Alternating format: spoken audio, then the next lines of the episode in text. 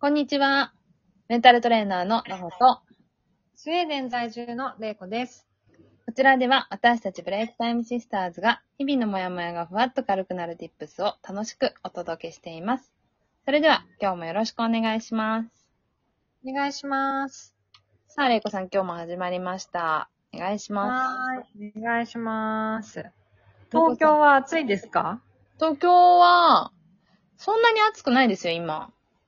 あ、そうん、なんかね、あの、カンカン照りみたいなのはもうないんですよ。う。あ、ほんと。そう。だけど、ちょっと、その、雨が降ったりとか、こあう曇ったりで、ちょっと蒸し暑い感じはあるかもしれない。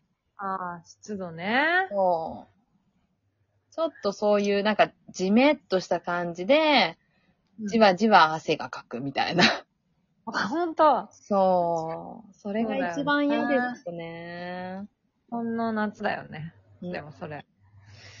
そうだよね。うん。なんか、スウェーデンはあの、もうなんかね、あ、昼間は、あの、太陽が照るとやっぱ28度ぐらいになるんだ時があるんだけど、うん。意外と暑い。の時もある。今日もね、実は25、6度あって、うん。あの、暑いんで、うんそう今日なんか夏の格好してるんだけれども、確かあの、朝晩はやっぱり15度切るよね。に。へえ。やっぱ寒暖差が、やっぱ激しいですね。うん。うんそれで、あの、逆にこちらは湿度が全くないので、うん。日陰に入るとすごい寒いっていう、ね。ああ、なるほどね。うん。っていうのが、なんか湿度ってやっぱり温度の感じ方をすごく違う、あの、変わるよね、温度の。結構感じがせますよね。ね。うん。なんで多分湿度の方がすごいあると辛い、辛いだろうなと。辛い思う。だから私もどっちかというと、そのカラッとした感じの方が好きで。あそうだよね、みんなね。で、うん結構京都ってそういう感じするじゃないですか。そうなのそう。あの、あ、ジネッとしてるいやいやいや、あの、結構カラッ、まあ、暑いって感じ。あ、そうなんだ。そう京そう都ってなんか盆地だから、うん。い湿度が高いと聞いたんだけど。や、湿そん度なことない高いんですけど、盆地だし、暑い時は暑いし、寒い時はすごい極寒なんだけど、やっぱ建物がない分、なんか、か、そんなになんかこう風もないし、うなんかそういう意味では、すなんかこう極端っていうか、ん。天気が、天気のなんか感じがすごい極端で、うーん。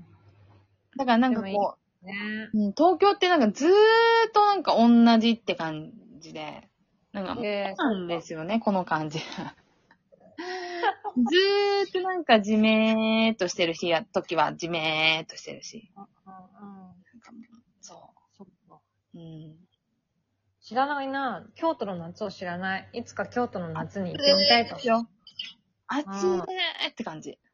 あだからほ逆んとにあんまりなんか確かに盆地だから、じなんかじとっとした感じがあるみたいなのは、よく言いますけど、意外とね、夏はカラッとしてるし、なんか暑いって感じ。うんピーカンで暑いみたいな感じ。なるほどね。そうそうそうそうそう。じゃあ、ちょっと、そう考えると、あの、梅雨時期は結構大変ですけどね。ああうん、みんな、梅雨ね。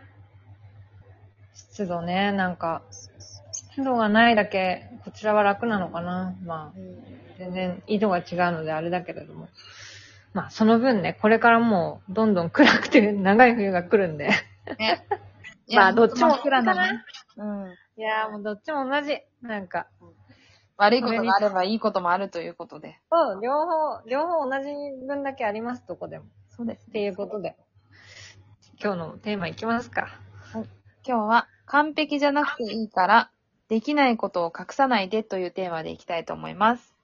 はい。はい。まあ、そうなん完です璧。ではありませんね。うーん。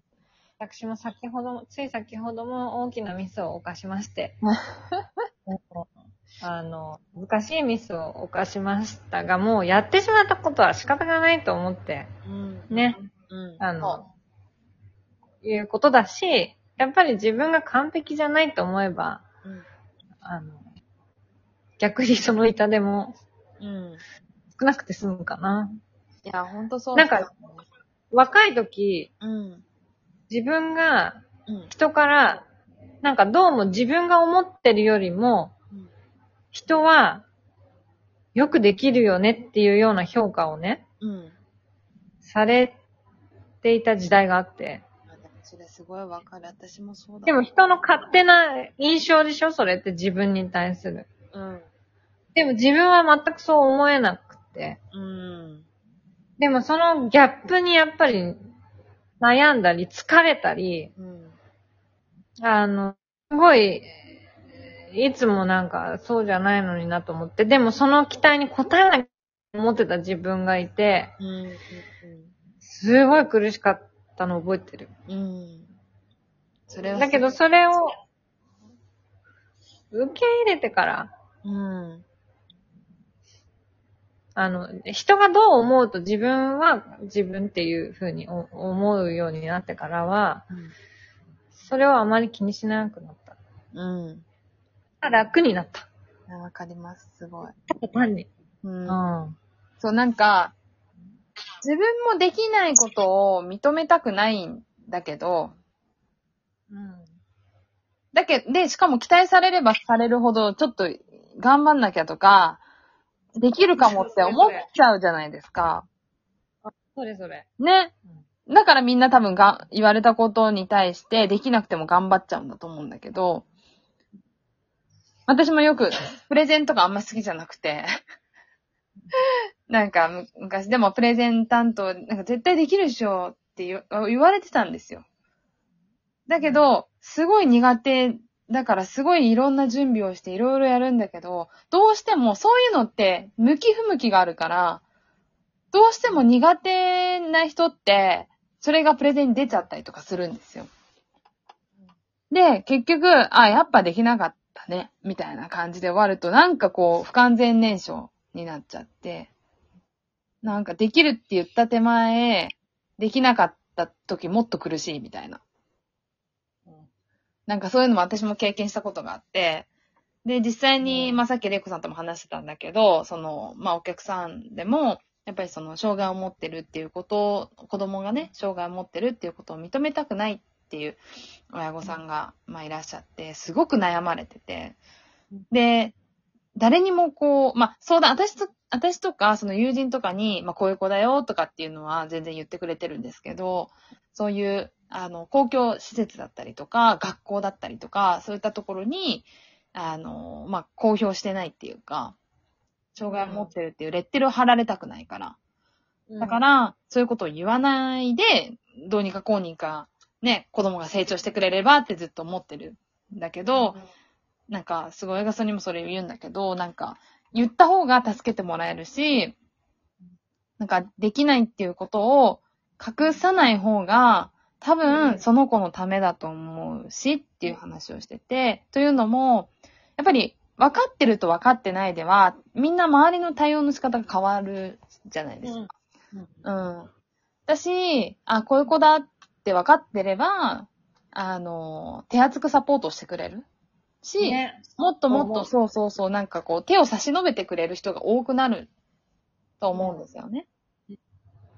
だけど、なんか、その、親御さんが言ってる気持ちもわからんでもないから、すごい、そうそうそうそその、お悩みというか、う。うん。その、ね、お子さんを、日々、一緒に過ごしながら、すごく悩まれてるんじゃなかろうかと、うんひしひし伝わってくるし、うん。きっと多分、それを相談されてるってことは、うん。ど、多分心のどこかで、うん。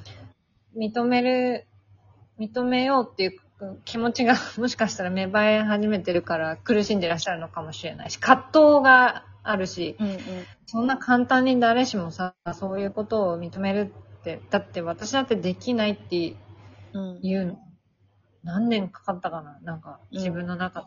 うん。だけどなんか、できないことをできないって言えるようになったら、こんなに世界って変わるんだ。っていうのも今わかる。うん。うん。わかる。こんなに、なんていうの、心に平穏がというか、安心が、うん。あ、こんなに皆さん助けてくださるんだ、ありがたいなっていう気持ちが、うん。血で過ごすことができるようになるんだよね。そうそうそうそうん。世の中って優しいなっう。てう、ん。なんか、すごい思思えて幸せだなってつくづく思うん。うし、うん。なんか、確かにそのできないっていう、できれば本当にいいよね。うん。何でもできればね。うん。だけでもど、そんな人世の中にいないよね。ないいない。いないし、完璧だって言ってる人がもしいたとしても、でも、それでも、そんな100%、200%完璧な人間なんかこう、世の中のルールをすべて守って、なんかこう、200%なんかこう、みんなの言ってることを、上司が言ってることに全部答えて、みたいな。そんなことができる人って、多分、ほとんどいない。というかもう、皆無だと思う。ね。そう。だかなら、んかそれ全然いいんだよっていう。できなくていいし、全然完璧なんか求めなくていいっていう。うん。うん。すごい、あのうん、なんかそのお話はすごく大きなお悩みでもああありつつも、うんすごくシンプルに、うん。なんか本当できないことを認めるっていうことは、すごく幸せの近道だなとも思うような。いや、ほんとそうですね。ねうん。ぜひ認めるっていうことも大事ですよね。はい。うん。そんな感じで今日は終わりにしたいと思います。このトークを聞いていいなと思った方は、いいねやネギスタンプを押していただけると嬉しいです。今日も聞いてくださりありがとうございました。ありがとうございました。